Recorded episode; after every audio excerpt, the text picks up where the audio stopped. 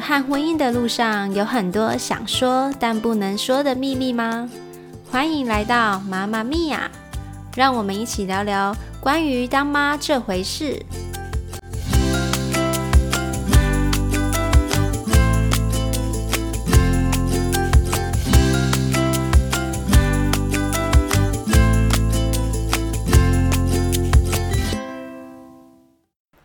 Hello，大家好，我是阿胖。OK，节目开始之前，我先插一个题外话。上一集播出之后啊，我真的蛮意外，我周到的朋友都有偷偷去听哦。其实，在大概两个月之前吧，我就一直在喊着说想要录 Podcast，但是一直没有着手去做这件事情。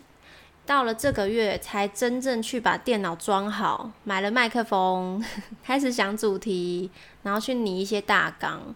本来我朋友还想说：“哎，你这样子会不会给自己压力太大？”但我觉得不会耶，因为我觉得这是在做我自己喜欢的事啊。就算你一直重复的去做，也是蛮开心的。反正我本来就蛮爱讲话。诶，仅限于熟人哦，仅限于熟人，不是对所有的人。所以我觉得我蛮适合来录这个，因为毕竟就是关在自己的房间啊，然后一直自言自语，自言自语。而且我自己在录这个啊，我都很不想要身边有任何的人，因为毕竟我可能表情啦，或者是我动作会很多，很怕就是别人看到，然后就看到一个人，然后没有听到声音，然后一直在那边动来动去。我都趁我老公就是不在的时候赶快录，不然这样很尴尬哎，我自己觉得蛮尴尬的。不知道其他的 podcaster 会不会也很尴尬？OK，讲这么多，我们就来进入今天的主题吧。关于距离的美感，讲到距离的美感啊，让我想到前一阵子我有个男生的朋友，他就问我说，我有没有和公婆一起住？我们其实没有住一起，但是我们住很近，大概是走路可能十分诶五到十分钟的距离，蛮近的。然后他问我说：“那我会不会常常回去公婆家？”我的话是大概一个礼拜回去个两次，至少啦，至少两次，可以的话。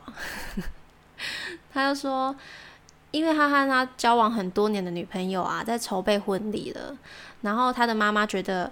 诶，已经准备要结婚啦，你是不是应该要来家里，就是跟我们培养感情啦？不要感觉好像很疏远。可是女生那边就会觉得，我们就还没结婚呐，而且就算之后结婚了，一个月回去两次也算很多了。嗯，听到这里，让我想到我刚开始结婚的时候，我几乎是每天早上。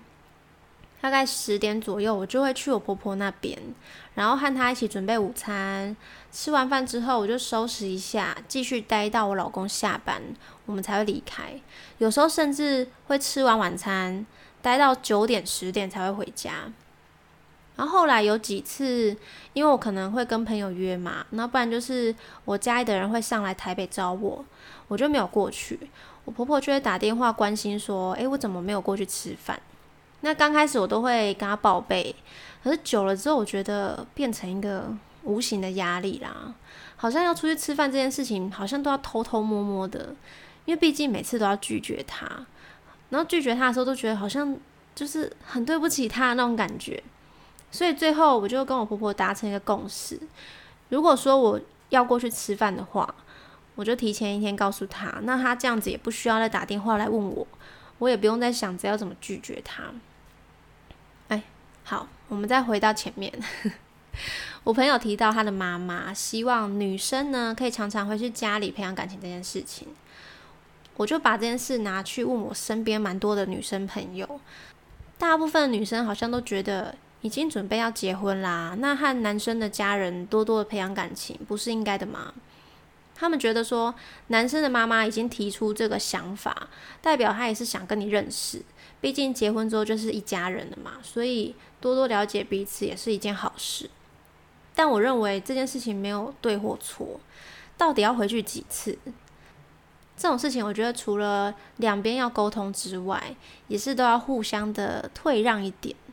像比如说，他妈妈可能就可以说：“哎，你们有空的话再回来呀。”你们？嗯，笑笑的哦，笑里藏刀。然后女生，你身为媳妇，你当然就要就是说，哦，好吗？我们大概一个礼拜就回去一次啊，这样子可以吗？对我觉得就是有时候说话的艺术也是很重要的。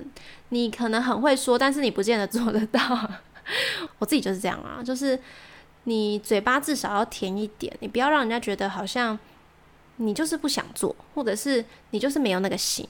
可是你当你去讲了，你常常去讲、去关心，就算你只是出一张嘴，我相信长辈听了也是会蛮开心的。诶，怎么又讲到这？我就很容易离题。好，关于距离的美感，我再举一个例子。之前我家哥哥，因为他是家里第一个孙的关系，所以我公公婆婆都非常的疼他。那时候他常常就是会过去我公婆那边睡，有时候甚至一个礼拜都没有回家哦，我都不知道他长什么样子，也不知道他去哪里。刚开始我觉得蛮棒的啦，因为有人帮你顾小孩。可是后来我开始觉得，我们因为小朋友的事情有很多的摩擦。有几次我跟我朋友出去吃饭。然后我就接到电话说小孩要送回来，而且他们已经在我家楼下了，傻眼！我人还在外面，我没有办法马上就赶回家，或者是小朋友被他们接走。我想说正常啦，接走的话可能不会那么快回来，而且一定会过夜嘛。所以我就想说，那我利用这一两天的时间回去南部看看我妈啦，陪陪我妈。偏偏这个时候我就会接到电话。他们说有事情没有办法顾哥哥，要我过去把小朋友接走。的呢，这件事情就这样重复发生了非常的多次。那最后我真的受不了，所以才跟我婆婆说，如果隔天有事情的话，就不要把小朋友接过去睡，可以过去，但是不要不要过夜。或是如果需要我接走小孩的话，就提早告诉我。但是还是。这种事情还是持续了一段时间啦。最后，最后的导火线就是有一次我跟我朋友约吃饭，那一天我们是约晚上七点，然后他们这次就有提早告诉我六点要去接小孩。我想说 OK，那我大概五点就到了。可是我到的时候没有看到他们的人，我想说，诶，那预定的时间也还没到啊，那我就在那边等，等等等等到六点的时候，诶，还是没人，我就打电话。没人接，后来我又传讯息，诶，没人回，怎么会这样？就这样一直搞到七点半，超过我跟我朋友约的时间，我就打给我老公，我说：“那我现在到底是还要继续等，还是我可以去赴约？”我老公说他快回来了，那我可以先去赴约，没关系。我想说好吧，那我就去。我才刚见到我朋友坐下来没多久，电话就打来了。那想当然接起来就是噼里啪啦被骂了一大串，当下我也来不及解释，电话就啪挂上，我就很错愕，然后很傻眼，然后又觉得有点委屈，因为毕竟前面已经发生过非常非常多次，我不觉得这完全是我自己的问题。后来我就想很久，到底要怎么样中断这个问题？我不想要一直重蹈覆辙，真的觉得太烦了。我最后就跟我老公说。我唯一想到的解决方式就是送哥哥去上课，所以他大概两岁多就被我们送去幼幼班。送去上课的好处就是，至少一到五的时候，我确定他会在家里。然后六日的话，是不是就放假？那如果我公婆想要带孙子啊，想要看孙子，他们就会知道说，那要空出六日的时间去陪他们。这件事情这样处理之后，我们之间就比较没有什么摩擦。当然，我也是能理解他们其实是想要帮我分担照顾小孩这件事情，因为我当时才刚生老二，老大跟老二之间相隔一年，两个小朋友都还算是处在非常需要照顾的阶段，所以我上面说的距离的美感，我说的就是关心对方的频率。有时候我们真的是出于好意啦，但是常常在这种关心之下，会不小心给对方有一点点压力，然后还有。到底要不要和公婆住在一起这件事情，我觉得也没有一定的答案啦，就是看你个人。我自己是不想跟公婆 住一起，诶，这样讲会不太好，等下被他们听到。好啦，可是我觉得不住在一起，至少也要住在附近，因为其实你住附近真的有好处。你需要帮忙啦，真的有人可以及时的赶过来，真的是一个好处之一啊。这是我有想到不住在一起，但是住附近的好处。彼此之间呢，我们就维持在一个适当的距离，不要让对方有压力，适时的关心对方，然后必要的时候呢，也是要给对方一点空间嘛。其实我觉得这适用于任何关系，夫妻之间也是。